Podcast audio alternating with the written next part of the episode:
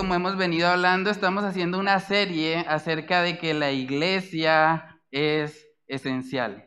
Hemos estado hablando acerca de diferentes metáforas que nos muestran la importancia que tiene para Dios mismo la iglesia. Hemos hablado de que la iglesia es una familia, hemos hablado de que la iglesia es un cuerpo, que la iglesia es la esposa o la prometida de Cristo. Y hemos visto a lo largo de toda esta serie diferentes metáforas que nos ayudan a entender cómo la iglesia es la idea de Dios.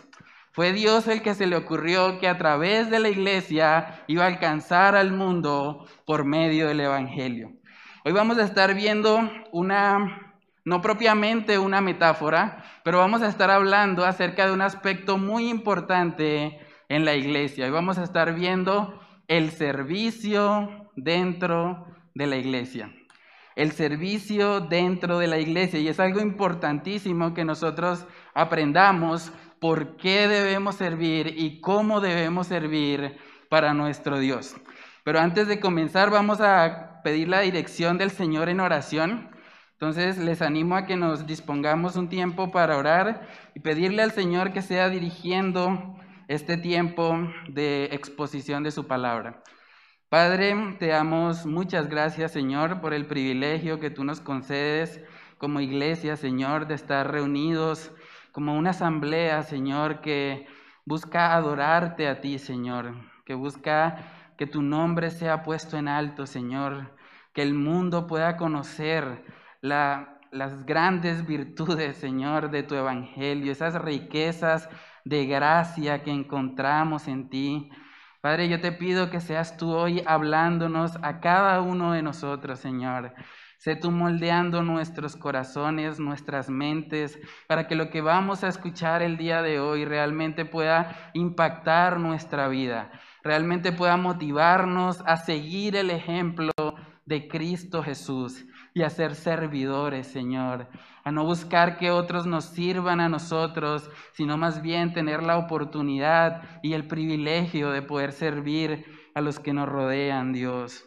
Padre, oramos, Señor, todas estas cosas en el nombre de tu Hijo amado, Jesús.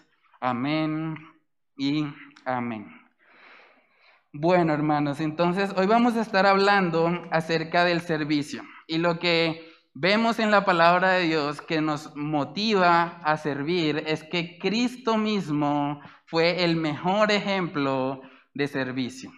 Si nosotros nos hacemos llamar cristianos es porque nos identificamos con Él, ¿cierto? Cristo es nuestro mayor ejemplo. Y vamos a ver cómo el Señor Jesús, a pesar de ser Dios mismo encarnado, Él tomó forma de siervo.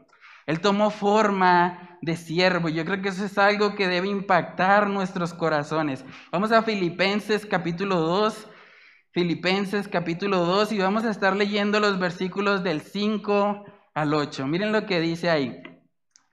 Haya pues en vosotros este sentir que hubo también en Cristo Jesús, el cual, siendo en forma de Dios, no estimó el ser igual a Dios como cosa que aferrarse, sino que se despojó a sí mismo tomando forma de qué?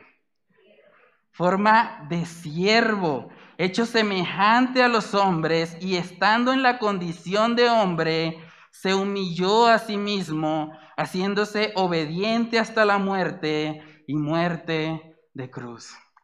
Hermano, este es uno de los pasajes que le explotan a uno la mente.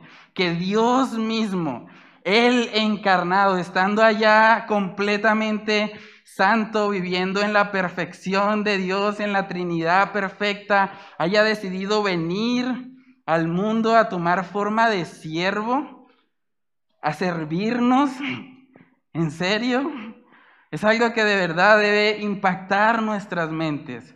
Cristo mismo, siendo en forma de Dios, no estimó el ser igual a Dios como cosa que aferrarse, sino que tomó, se despojó a sí mismo tomando forma de siervo.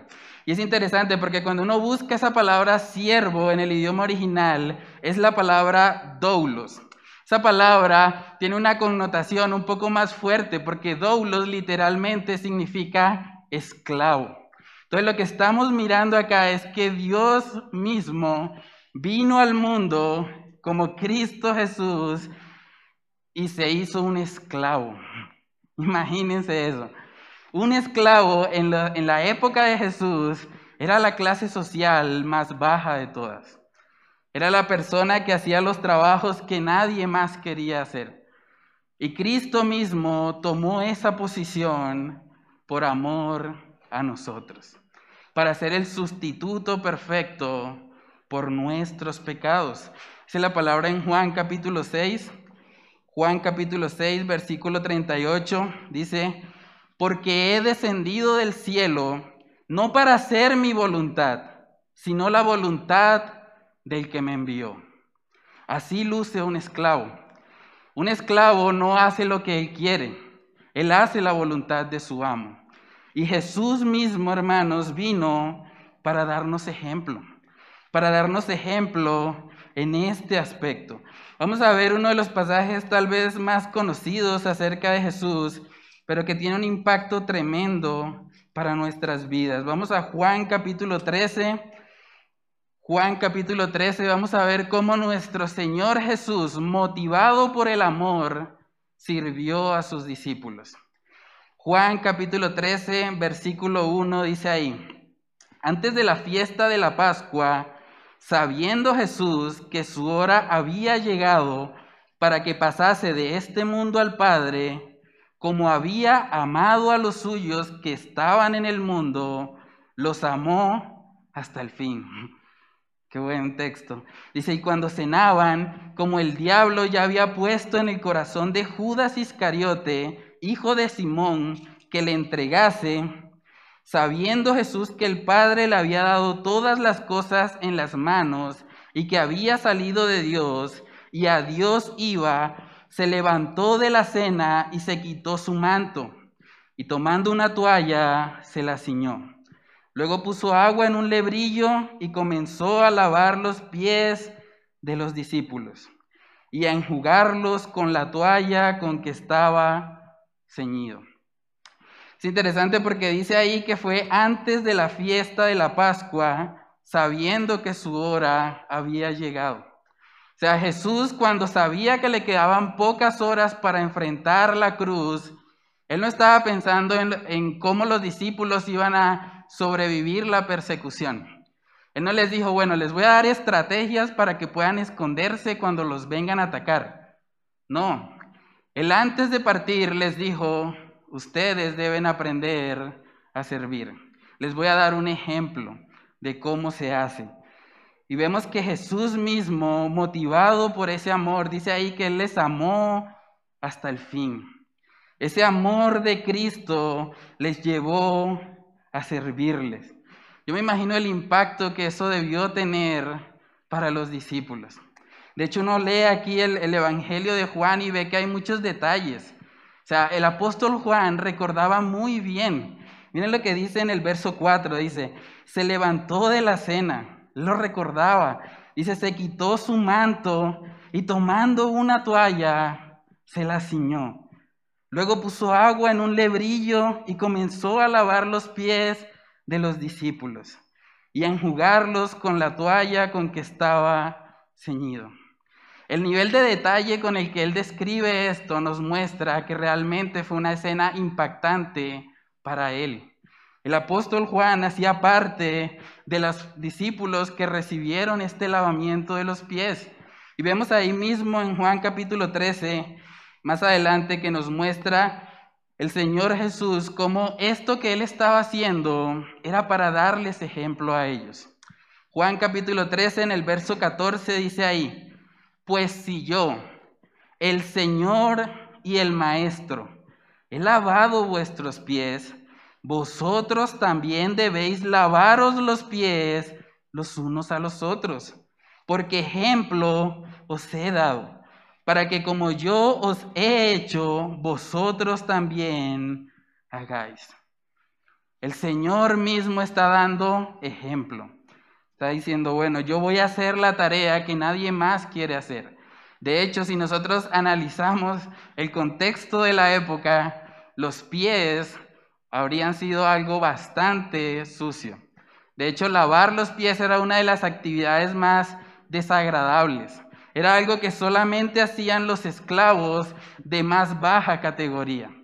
Y vemos que el Señor Jesús hizo eso.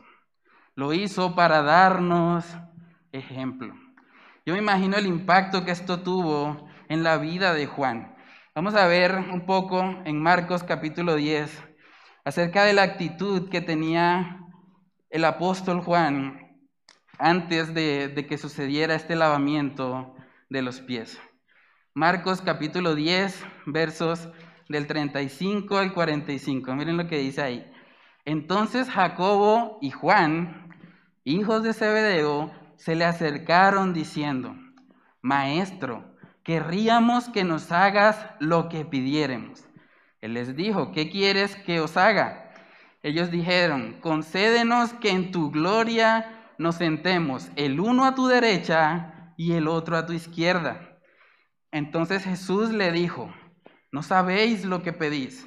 ¿Podéis beber del vaso que yo bebo o ser bautizados con el bautismo con que yo soy bautizado? Ellos dijeron, podemos. Jesús les dijo, a la verdad, del vaso que yo bebo, beberéis, y con el bautismo con que yo soy bautizado, seréis bautizados. Pero el sentaros a mi derecha y a mi izquierda no es mío darlo, sino a aquellos para quienes está preparado. Cuando lo oyeron los diez, comenzaron a enojarse contra Jacobo y contra Juan.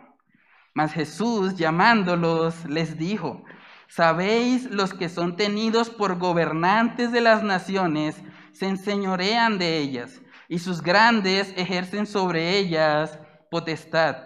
Pero no será así entre vosotros, sino que el que quiera hacerse grande entre vosotros será vuestro servidor.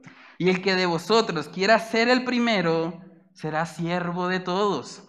Porque el Hijo del Hombre no vino para ser servido, sino para servir y para dar su vida en rescate por muchos. Imagínense el impacto que eso tendría para el apóstol Juan. Él estaba ahí diciendo, bueno, yo quiero, Señor, estar ahí sentado al lado tuyo. Él quería la posición y Jesús le dice, no, la grandeza no se obtiene de esa manera. Una persona grande en el reino de Dios es el que sirve, es el que está dispuesto a lavar los pies de otros, es el que está dispuesto a hacer lo que tal vez nadie más quisiera hacer. Este viernes pudimos, por la gracia del Señor, retomar acá los, los estudios bíblicos de jóvenes y un niño nos hacía la pregunta, un invitado, él nos decía, bueno, ¿está mal soñar en grande? Y hablábamos que en el libro de Eclesiastés nos muestra que la verdadera grandeza no está en las cosas materiales, no está en las riquezas, no está en el poder, no está en nada de eso. La verdadera grandeza es semejanza al carácter de Cristo Jesús. Cuando nos parecemos a Él, cuando servimos a otros. Eso, hermanos, debe ser la característica principal en la iglesia. Nosotros debemos crecer cada día más en nuestro servicio, porque Cristo mismo nos dio ejemplo de esto. Vamos a 2 de Corintios capítulo 5. Segunda de Corintios capítulo 5, ahí vemos que se utiliza una expresión para hablar acerca de los creyentes. Segunda de Corintios capítulo 5, en el versículo 20, miren lo que dice ahí. Así que somos embajadores en nombre de Cristo, como si Dios rogase por medio de nosotros, os rogamos en nombre de Cristo, reconciliados con Dios. Somos embajadores en nombre de Cristo. ¿Saben qué hace un embajador? Un embajador es alguien que representa a una nación, ¿cierto? En teoría, todo lo que dice y hace un embajador está enfocado en representar los principios de su nación, ¿cierto? Ahora, si nosotros decimos que como creyentes venimos a ser embajadores en nombre de Cristo, lo que nosotros decimos y lo que nosotros hacemos debe estar enfocado en reflejar el carácter de Cristo, ¿cierto? Vamos a hacer una actividad para ilustrar esto. Voy a pedir a los niños que por favor pasen acá al frente. Alejo, Andreita. Vamos a hacer una actividad. Ustedes van a ser hoy los embajadores de Cristo, ¿sí? Bueno, la hermana me puede ayudar. Ustedes están recibiendo una servilleta y como acabamos de leer en el texto bíblico, vemos que lo que Jesús hizo fue servir, ¿cierto? Él estuvo dispuesto a lavar los pies de sus discípulos para darles ejemplo y para que ahora ellos pudiesen lavarse los pies unos a otros. Entonces los niños van a hacer lo siguiente, van a ir donde están sus papitos y van a limpiarle los pies. ¿Listo? Van a usar la servilletica para eso. ¿Listo? Entonces ellos están representando a los embajadores de Cristo, los pequeños embajadores que están yendo a servir a sus padres.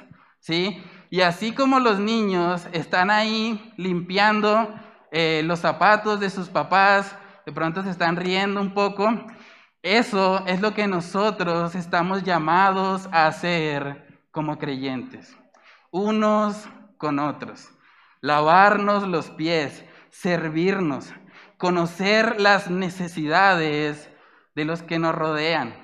Es muy importante, algo que hemos aprendido a lo largo de todas estas metáforas acerca de la Biblia, es que nosotros no podemos vivir la vida cristiana de forma individual. No podemos ser por ahí llaneros solitarios. Nos necesitamos unos a otros. ¿Cómo vamos a reflejar el carácter de Cristo si no estamos en comunión, si no estamos juntos? Entonces es importante, hermanos, que para que nosotros podamos reflejar este carácter de Cristo en el servicio, es muy importante que nosotros estemos en comunidad, que nosotros conozcamos las necesidades de los que nos rodean. No vivamos vidas solitarias.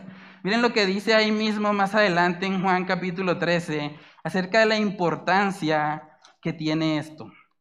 Juan capítulo 13, ahí más adelante en el verso 35, miren lo que les dice ahí el Señor Jesús. En esto conocerán todos que sois mis discípulos, si tuviereis amor los unos con los otros. ¿Cómo va a saber el mundo que realmente somos de Cristo? Porque vamos a tener amor los unos con los otros. Es muy importante, hermano. Realmente al mundo como tal poco le interesa la doctrina. De hecho, el mundo ni siquiera lee la Biblia, ¿sí? Entonces, realmente lo que ellos están mirando, lo que esperan ver de nosotros es amor es que entre nosotros realmente haya esa hermandad. Me gusta la forma como lo dijo Charles Spurgeon. Él dijo una vez que la Biblia no es la luz del mundo, es la luz de la iglesia. Pero el mundo no lee la Biblia, el mundo lee cristianos. Tú eres la luz del mundo. ¿Sí? El mundo no lee la Biblia. ¿Qué lee el mundo? Lee cristianos. En la medida en que nosotros nos servimos unos a otros, que nosotros estamos reflejando ese carácter de Cristo como un siervo, el mundo va a decir, estas personas realmente me recuerdan a Cristo. De hecho, el nombre cristiano apareció por primera vez con esa connotación. Hoy en día decimos, bueno, alguien es cristiano porque va a una iglesia, ¿sí? Pero en los tiempos del Nuevo Testamento a alguien se le llamaba cristiano porque era como un pequeño Cristo. Era un reflejo del carácter de Jesucristo mismo. Y eso es algo que debe volver, eso es algo que nosotros necesitamos tener. Que el mundo pueda ver en nosotros un reflejo del carácter de Cristo Jesús. Hermanos, debemos entender que la motivación para servir debe ser el amor. La motivación para servir a otros debe ser el amor. ¿Cuáles son los dos mandamientos principales? Amarás al Señor tu Dios con todo tu corazón, con toda tu alma, con toda tu mente, con todas tus fuerzas, y amarás a tu prójimo como a ti mismo. ¿Cierto? Amar a Dios y amar al prójimo, en eso se resume toda la ley. Dice en Juan 13, en el versículo 1, antes de Jesús lavar los pies, dice ahí, sabiendo Jesús que su hora había llegado para que pasase de este mundo al Padre, como había amado a los suyos que estaban en el mundo, los amó hasta el fin. Lo que motivó el servicio de Cristo y darles ejemplo era que los amaba. Él amaba a sus discípulos. Ahora, en el contexto del servicio de la iglesia, debemos entender que nuestro propósito es precisamente llevar al mundo el amor de Cristo Jesús. Es que más personas puedan conocer el glorioso evangelio que hemos recibido en Él. Vamos a Juan capítulo 15. Juan capítulo 15, en el versículo 13, dice lo siguiente. Juan capítulo 15, versículo 13, nadie tiene mayor amor que este, que uno ponga su vida por sus amigos. No existe amor más grande sobre la faz de la tierra que lo que Cristo Jesús hizo en la cruz por nosotros.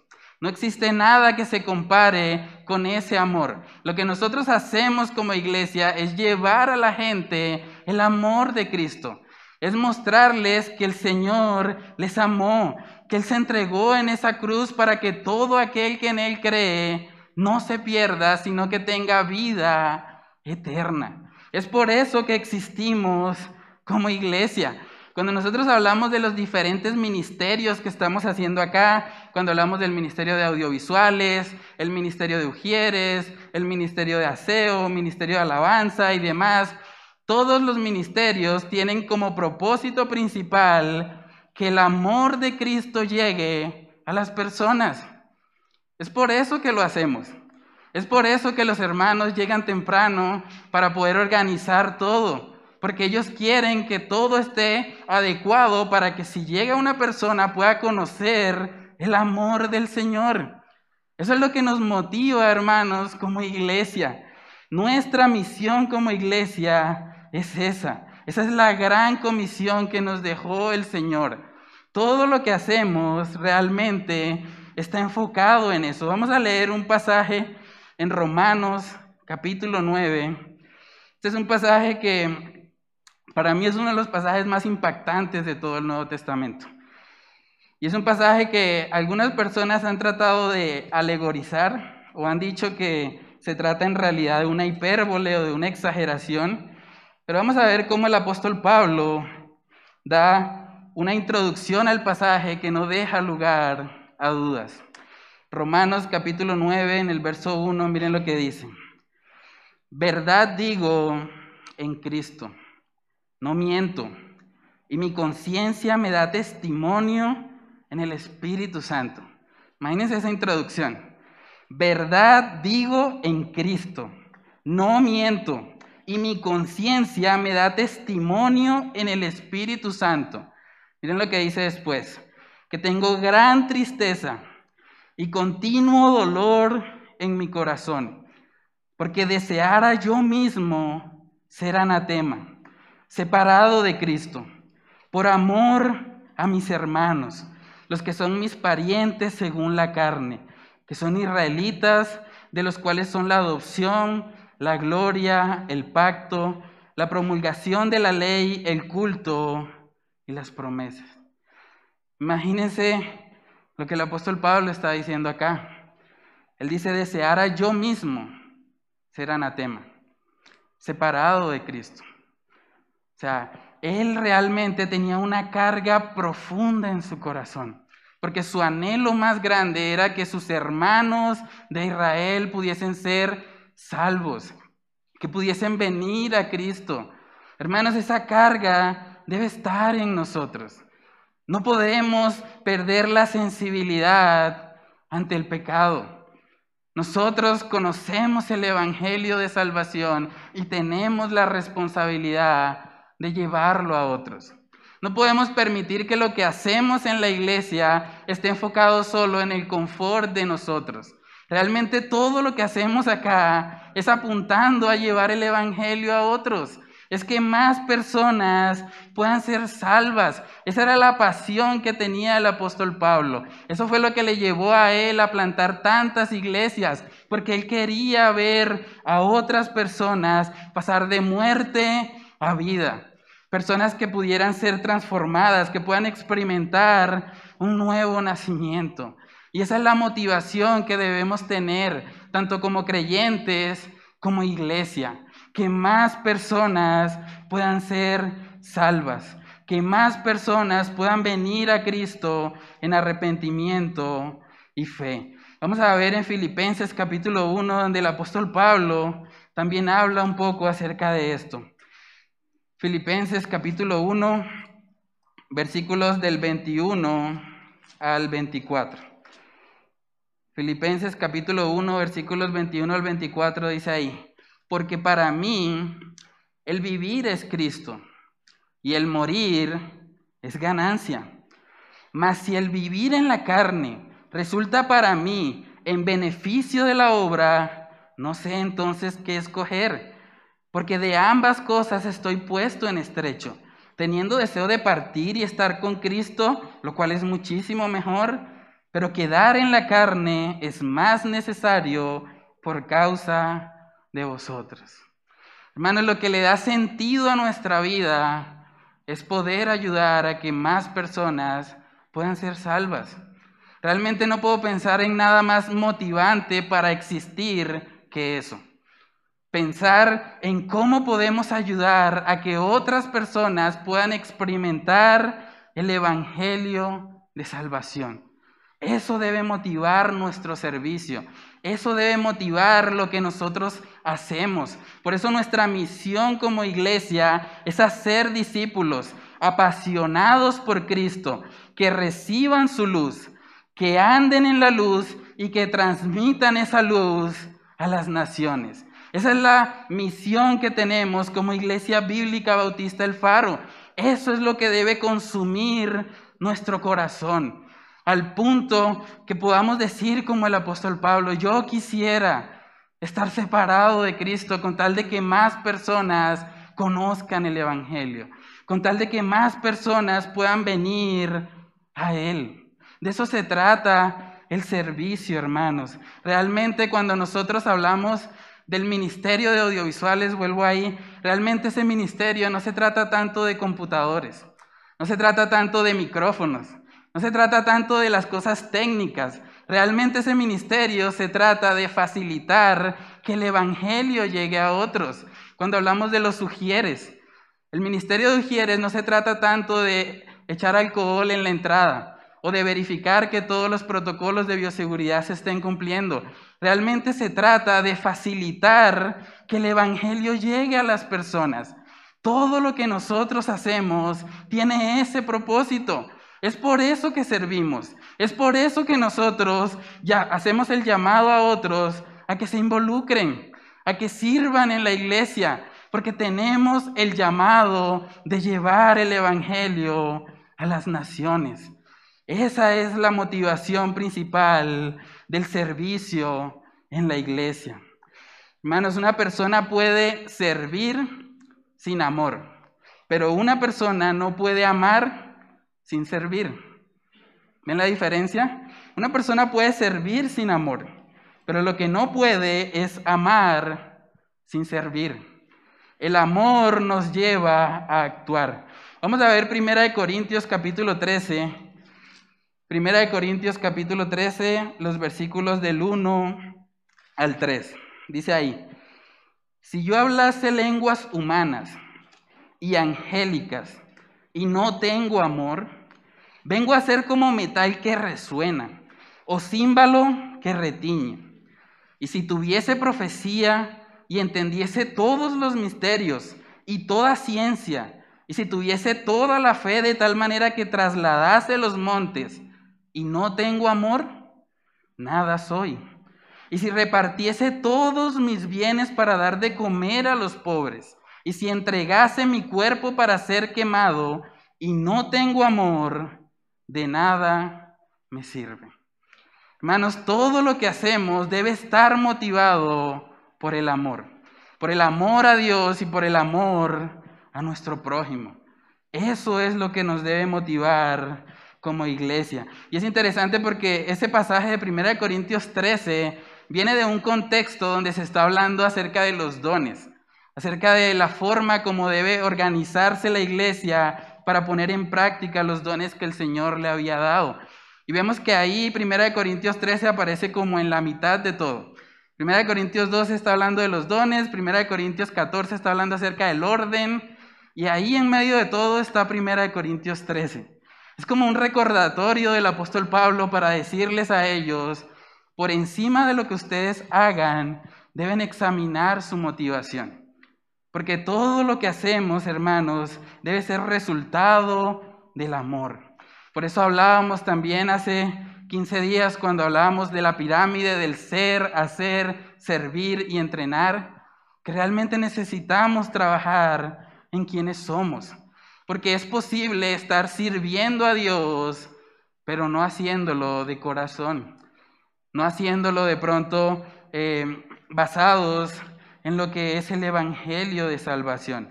Vamos a ver algo parecido en Romanos capítulo 12, donde aparece también una lista acerca de diferentes actividades o dones que el Señor les había dado a los romanos para poner en práctica en la iglesia. Miren lo que dice ahí. De manera que, teniendo diferentes dones, según la gracia que nos es dada, si el de profecía, úsese conforme a la medida de la fe. O si de servicio, en servir. O el que enseña, en la enseñanza. El que exhorta, en la exhortación. El que reparte, con liberalidad. El que preside, con solicitud. El que hace misericordia, con alegría. Viene hablando de diferentes funciones, diferentes dones que se están realizando y miren lo que dice luego en el 9 el amor sea sin fingimiento. Es como un poco raro, ¿no? Si viene hablando de, de, los dones y de lo que deben hacer y cómo lo deben hacer, luego dice el amor sea sin fingimiento. Hagan esto con sinceridad. Realmente háganlo de corazón. Siga ahí diciendo, aborreced lo malo, seguid lo bueno. Verso 10, amaos los unos a los otros con amor fraternal. En cuanto a honra, prefiriéndoos los unos a los otros. Impresionante, ¿no? Vemos cómo en medio del servicio, el apóstol Pablo le recuerda, el amor debe estar ahí presente. Si ustedes están haciendo cualquier cosa en cualquier ministerio, deben hacerlo primeramente por amor a Dios y segundo por amor a su prójimo.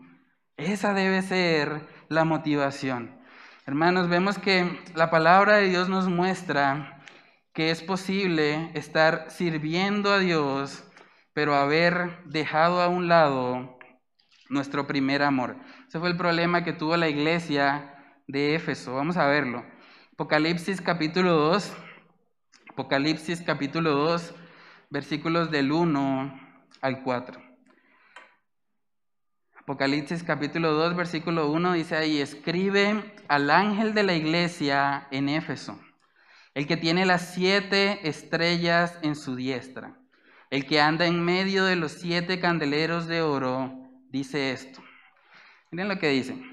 Yo conozco tus obras y tu arduo trabajo y paciencia, y que no puedes soportar a los malos, y has probado a los que se dicen ser apóstoles, y no lo son, y los has hallado mentirosos, y has sufrido y has tenido paciencia y has trabajado arduamente por amor de mi nombre y no has desmayado.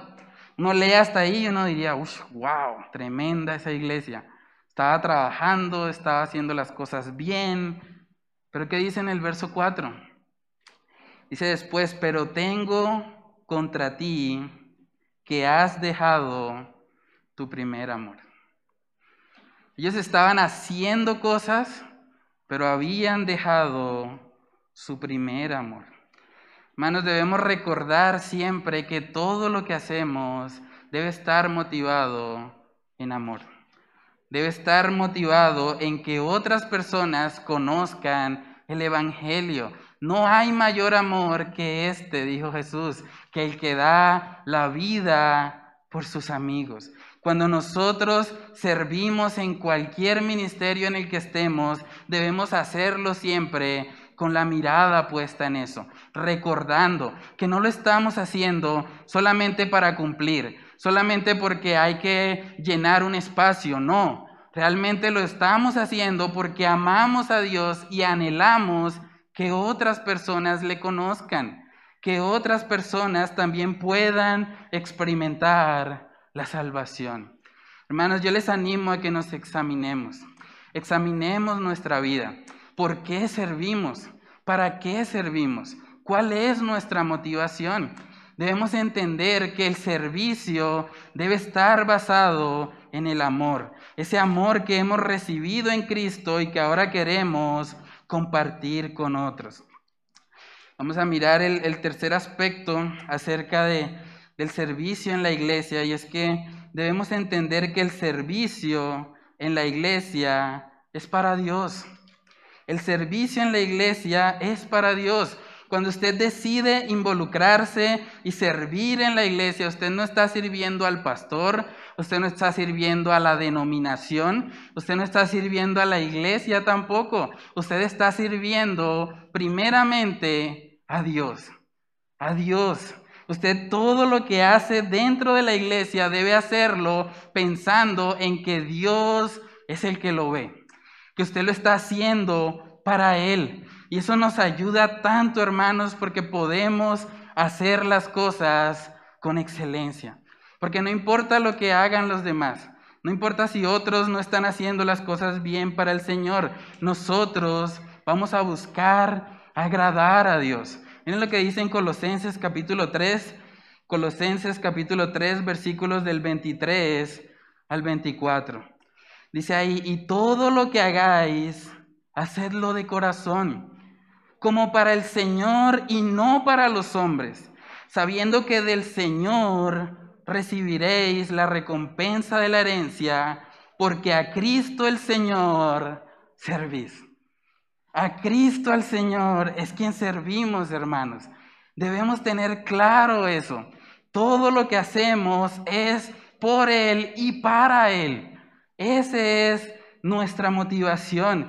Dice en Mateo capítulo 25, ahí habla acerca de la parábola, la parábola de los talentos, Mateo capítulo 25, versos del 22 al 23. Vamos a ver cómo ahí es el Señor mismo el que da la recompensa. Mateo capítulo 25, versículos del 22 al 23 dice ahí, llegando también el que había recibido dos talentos, dijo, Señor, Dos talentos me entregaste, aquí tienes. He ganado otros dos talentos sobre ellos. Su señor le dijo, bien, buen siervo y fiel. Sobre poco has sido fiel, sobre mucho te pondré. Entra en el gozo de tu Señor. Yo creo que eso debe ser el anhelo para cada uno de nosotros cuando servimos. Que un día cuando estemos delante de Dios, Él pueda decirnos bien, buen siervo y fiel. Nótese que Él nos enfocó en los talentos, ¿sí? Al que había recibido dos talentos, no le pidió que entregara cinco, no le pidió que entregara ocho, ¿sí? ¿Cuál fue el estándar por el que lo evaluó? Su fidelidad. Buen siervo y fiel. Sobre poco has sido fiel, sobre mucho te pondré. Entra en el gozo de tu Señor. Hermano, no importa lo que usted esté haciendo. No importa si usted está sirviendo en un ministerio donde todos lo están viendo o tal vez está en un ministerio donde tal vez nadie lo ve, ¿sí? Este viernes estuvimos un grupo de jóvenes acá haciendo el aseo. Por cierto, doy gracias a todos los que nos apoyaron. De verdad, fue un tiempo de mucha, mucha bendición. Y nosotros hacer el aseo es algo que muchas veces la gente no ve, ¿cierto? Y muchas veces como que ah, eso de hacer el aseo es como, como que pereza. Pero realmente cuando nosotros entendemos esto, que es a Cristo, al Señor a quien servimos, Él lo está mirando. Él ve nuestro esfuerzo. Él sabe lo que hacemos, por qué lo hacemos y la motivación con que lo hacemos. Es por eso que debemos enfocarnos en ser fieles, fieles en lo que Él nos ha dado. No se trata de acaparar todos los ministerios o de mostrarnos más que otros, no. Realmente se trata de ser fieles con lo que Él nos ha dado. Vamos a ver Primera de Tesalonicenses, Primera de Tesalonicenses capítulo 1, en el versículo 9. Primera de Tesalonicenses capítulo 1, versículo 9 dice ahí lo siguiente. Porque ellos mismos cuentan de nosotros la manera en que nos recibisteis y cómo os convertisteis de los ídolos a Dios para servir a la iglesia bíblica bautista de Tesalónica. ¿Dice eso? No, para servir al Dios vivo y verdadero. Hermanos, cuando nosotros decidimos servir en la iglesia, debemos entender que es para el Dios vivo y verdadero. Es para Él. Él es el único que merece toda la gloria, toda la honra, toda la adoración. Todos nuestros esfuerzos deben estar encaminados en agradarle a Él, en que más personas puedan ser salvas. Eso, hermanos, es lo que debe motivar nuestro corazón para servir. Vamos a ver que la iglesia es amada por Dios. Hemos hablado también de que la iglesia es como la esposa o la prometida de Cristo Jesús. Y en Efesios capítulo 5 vemos que nos muestra un poco de ese amor que Él tiene por su iglesia. Efesios capítulo 5 ahí habla principalmente a los maridos, pero vemos que la conexión está con el amor de Cristo por su iglesia. Dice ahí, maridos, amad a vuestras mujeres, así como Cristo amó a la iglesia y se entregó a sí mismo por ella, para santificarla, habiéndola purificado en el lavamiento del agua por la palabra, a fin de presentársela a sí mismo una iglesia gloriosa, que no tuviese mancha, ni arruga, ni cosa semejante, sino que fuese santa y sin mancha. Hermanos, cuando nosotros vemos el amor que Cristo tiene por la iglesia, eso debe incentivarnos a nosotros a amar también a la iglesia, a amar y a servir a la iglesia. A veces es fácil pensar, bueno, yo amo a la iglesia. El problema son las personas, ¿sí? Pero a la iglesia en general, bueno, eso es fácil, ¿no? Como decía un poeta, yo amo a todo el mundo. El problema es que no me gustan las personas, ¿sí? Pero realmente debemos entender que la iglesia es amada por Cristo. Y si es amada por Cristo, debe ser amada por cada uno de nosotros. De eso también se trata servir a Dios porque al servir a Dios estamos sirviendo a la esposa del Cordero, a la prometida de Cristo Jesús. Hermanos, tal vez usted puede estar pensando hoy, bueno, realmente hoy se está hablando acerca de servir, se está hablando acerca de hacer cosas con la motivación correcta, pero ¿eso cómo aplica a mi vida? Tal vez usted puede estar pensando, bueno, yo nunca he tenido eh, o nunca he vivido realmente ese amor de Cristo en mi vida. Y es posible estar en una iglesia físicamente, pero no estar espiritualmente en ella. Recordemos que la iglesia no es un lugar físico. La iglesia es un lugar al que nosotros pertenecemos por gracia, por medio de la fe. Y si usted está aquí hoy y usted no ha conocido al Señor Jesús, el mandamiento para usted no es servir. Nunca dice en la palabra que los que no conocen al Señor, que son incrédulos, deban servir. No lo dice. Una persona que no ha creído en el Señor, el mandamiento para usted es arrepiéntase. Es venga a Cristo. Reconózcale a Él como el Señor y Salvador de su vida. Porque no tiene sentido que usted intente servir a un Salvador que no conoce. No tiene sentido que usted se involucre en algún ministerio si usted primeramente no ha depositado su confianza en Él. Dice en Hechos capítulo 17, Hechos capítulo 17, versículos del 30 al 31, dice, pero Dios, habiendo pasado por alto los tiempos de esta ignorancia, ahora manda a todos los hombres en todo lugar que se arrepientan, por cuanto ha establecido un día en el cual juzgará al mundo con justicia, por aquel varón a quien designó, dando fe a todos con haberle levantado de los muertos. Amigo que me estás escuchando, si tú no has depositado tu confianza en el Señor, si no te has arrepentido, el mensaje para ti hoy es, ven a Cristo.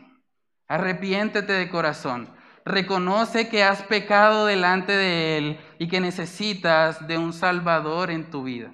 Una vez que tú hayas hecho eso, realmente vas a venir a formar parte de la iglesia universal del Señor y vas a poder involucrarte en una iglesia local.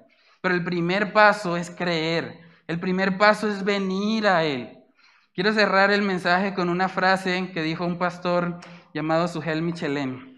Él dijo, en su amor, Dios envió al verdadero Rey de Gloria, al que realmente merecía toda la alabanza y el honor para que asumiera la posición de un siervo, nos rescatara de nuestra condición de esclavitud y nos convirtiera en siervos como Él, para así demostrar su gloria.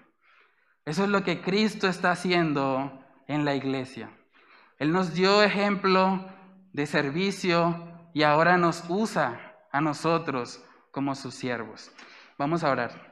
Padre, te damos muchas gracias, Señor, por esta tu palabra. Gracias por recordarnos, Señor, que tú eres el mejor ejemplo de servicio. Yo te pido, Señor, que seas tú ayudándonos a examinar nuestros corazones a realmente servirte por amor, entendiendo que todo lo que hacemos, Señor, no lo hacemos para agradar a los hombres, no lo hacemos para que otros nos reconozcan o nos den una palmada en la espalda. Realmente todo lo que hacemos debemos hacerlo por ti y para ti, Señor. Yo te pido que tú nos ayudes, Señor, a ser una iglesia cimentada en tu amor, Señor una iglesia que busque llevar el Evangelio a las naciones. Que podamos estar enfocados, Señor, en las cosas de arriba. Que podamos cumplir con la misión que tenemos de llevar la luz del Evangelio a este mundo que tanto lo necesita, Señor. Padre, yo te pido que seas tú obrando en nosotros y a través de nosotros para que la luz del Evangelio pueda ser esparcida en Bucaramanga, en Santander y, por qué no, Señor, en el resto del mundo. Padre, oramos, Señor, todas estas cosas en el nombre de tu Hijo amado Jesús. Amén y amén.